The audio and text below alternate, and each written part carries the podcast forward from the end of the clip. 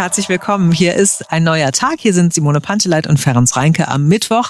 Heute ist der 14. Dezember 2022 und heute kann ja jeder von euch mal auf den Kassenzettel im Supermarkt gucken beim Einkauf und sich die Frage stellen, ergibt das eigentlich Sinn?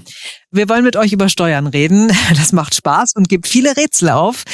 Rätselhaft ist es ja schon bei einem ganz normalen Einkauf. Also warum sind es manchmal 19 Prozent und manchmal nur 7 Prozent Mehrwertsteuer? Hm. Also die Mehrwertsteuer, gucken wir auf die nochmal kurz. Die gibt es in Deutschland erst seit 1968. Vorher gab es das gar nicht.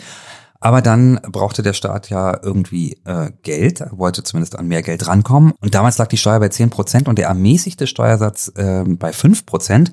Heute sind es 19 und 7 Prozent, wie wir ja eigentlich wissen. So, ja. eigentlich gilt die Faustregel, wenn es ein Nahrungsmittel ist, dann sind es nur 7 Prozent. Das ist ein Entgegenkommen des Staates, weil man den Bürgern ja ermöglichen will, sich Essen zu kaufen. Macht irgendwie Sinn tatsächlich. Mhm. Aber so einfach ist es dann doch nicht. Klassiker in Deutschland, es ist auch die Frage, wo man etwas isst. Setzt du dich hin und isst deine Currywurst 19% Steuer? Nimmst du sie auf die Hand, also nimmst du sie mit, dann sind es 7% Mehrwertsteuer. Es ist wirklich absurd. Wir gucken uns das noch ein bisschen genauer an. Also Brot, Butter und Milch, ja, haben 7%. Mhm. Aber bei der Milch zum Beispiel fängt es schon an. Für Sojamilch werden 19% fällig. Kartoffeln 7%, Süßkartoffeln 19%. Äpfel 7% Apfelsaft 19% Froschschenkel, Wachteleier, frische Trüffel sind alles Luxusgüter, aber auch Nahrungsmittel und dafür gibt es eben dann doch nur 7 Schnittblumen sind frisch, dann sind sieben Prozent fällig. Ein Adventskranz aus frischen Bestandteilen ist vergleichbar mit Schnittblumen. Überwiegen aber die getrockneten Bestandteile, dann fallen 19 Prozent an.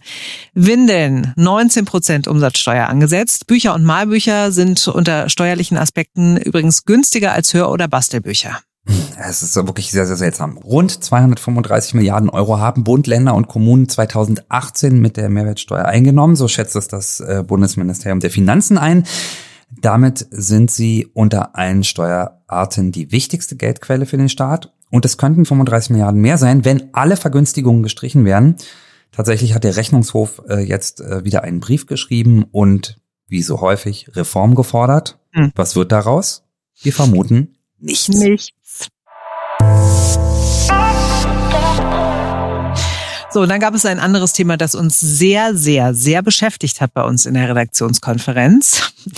Heute kommt der zweite Teil von Avatar in die Kinos. Und es gab zwei Lager bei uns im Team. Die einen Kollegen waren mhm. total aus dem Häuschen, haben gesagt, oh, darüber müssen wir sprechen. Teil 1 war der erfolgreichste Kinofilm aller Zeiten. Und dann gab es das andere Lager, zu dem auch ich gehöre. Uns lässt das total kalt und wir finden, die einzig wahren blauen Figuren sind und bleiben auf ewig die Schlümpfe. Ja, so, also ich gehöre auch eher zum Lager äh, Avatar-Fans ähm, mhm. und äh, tatsächlich wollten wir mal wissen, also wie, wie sehen die Menschen in Berlin das denn? Äh, ist vielleicht ganz Berlin im Avatar-Fieber?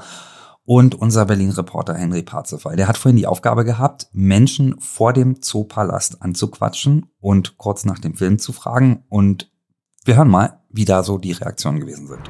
Ja, großes Plakat hängt schon am Zoopalast. Ist hier so ein blauer Avatar auf einem Flugwesen zu sehen. Macht schon ein bisschen Bock, muss ich sagen. Ich habe jetzt hier vorne dreimal nachgefragt bei den Berlinern, wie heiß sie denn sind auf den Film. Und naja, äh, Meinung gespalten würde ich mal sagen. Vielleicht liegt es jetzt auch noch an der Uhrzeit, denkt vielleicht noch keiner ans Kino. Aber ich habe dann doch jemanden gefunden, der sich den Film da auch angucken wird. Ich gucke mir den erst nochmal an und dann schaue ich mir den an. Also quasi dann nochmal Binge-Watch, beide Folgen hintereinander. Richtig. Ganz kurze Frage vom Berliner Rundfunk. Ja? Der neue Avatar-Film kommt raus. Wie heiß sind Sie? Äh, so semi-heiß. So semi-heiß. Haben Sie den ersten gesehen? Den habe ich tatsächlich gesehen, ja. Und werden Sie sich den zweiten auch angucken?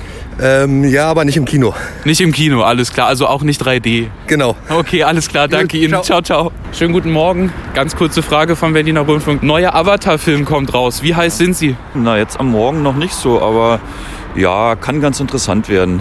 Haben Sie den ersten sich angeguckt schon? Den ersten habe ich im Kino gesehen, ja. Und zweite auch im Kino? Wahrscheinlich sieht er nur im Kino wirklich gut aus.